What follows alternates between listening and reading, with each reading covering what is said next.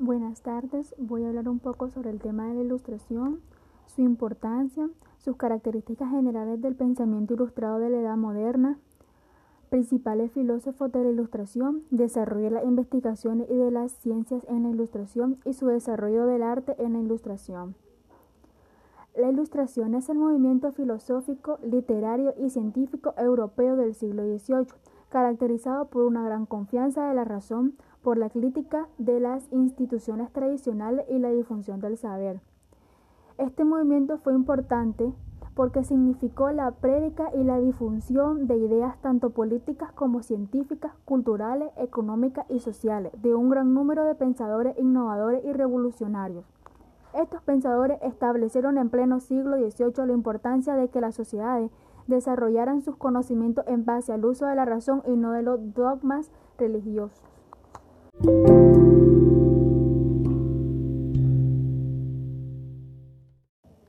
Características generales del pensamiento ilustrado de la Edad Moderna. 1. Papel de la naturaleza en el pensamiento de la Ilustración. El pensamiento de la Ilustración propugnaba por dejar las situaciones a sus propias leyes naturales, es decir, que el individuo vivía en plena libertad sin atadura de la iglesia, reyes o un sistema económico. 2. La razón y la igualdad como distintivo del pensamiento de la Ilustración. Los filósofos del siglo XVIII consideraban que la razón era lo que iba a permitir a los seres humanos ordenar todo. Con esta nueva idea, solo la razón perfeccionaría y llevaría a la humanidad hacia la felicidad y el progreso, liberándolo de problemas. 3. La libertad y la moral dentro del pensamiento de la Ilustración. Los de la Ilustración serán partidarios de la libertad de culto, de comercio, educación y de pensamiento. En la moral, consideraban que los criterios para el establecimiento de la misma debían estar en la razón y no en la fe difundida por la Iglesia católica o protestante.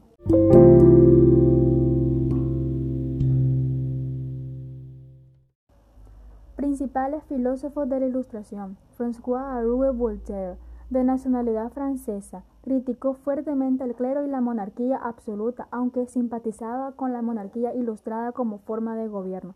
Carlos Secollón, barón de Montesquieu, de nacionalidad francesa, fue un crítico de absolutismo francés, pero se inclinaba a la monarquía, de tipo parlamentaria como la Iglesia. Negó que existiera una forma universal de gobierno adaptada a todos los pueblos.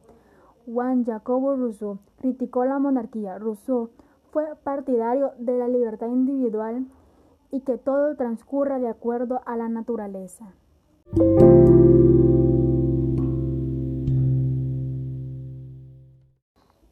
Desarrollo de las investigaciones y de las ciencias de la ilustración.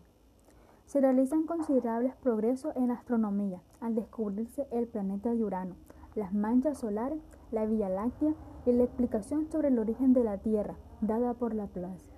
Galvanizados y voltas estudiaron la electricidad y la pila eléctrica respectivamente. En el desarrollo del arte en la ilustración se destacaron dos grandes estilos, el rococo y el neoclasismo.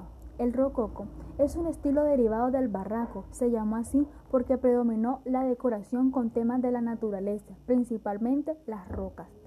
Y el neoclasismo fue un estilo que aparece a mediados del siglo XVIII como reacción al personalismo y al recargar las obras de arte.